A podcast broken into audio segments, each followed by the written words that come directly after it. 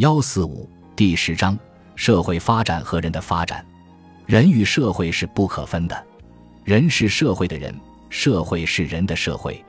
因此，社会发展和人的发展是同一个过程的两个方面。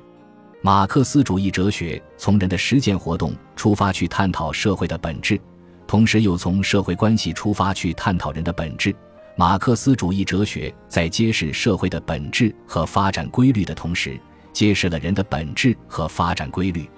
马克思主义哲学在社会发展上的价值目标是实现人的自由而全面发展，以人为本是科学发展观的核心。重点问题：人的发展及其与社会发展的关系，社会形态更替的规律性和主体行为的选择性，社会发展道路的统一性与多样性，人的本质与人性，人的自由和人的全面发展。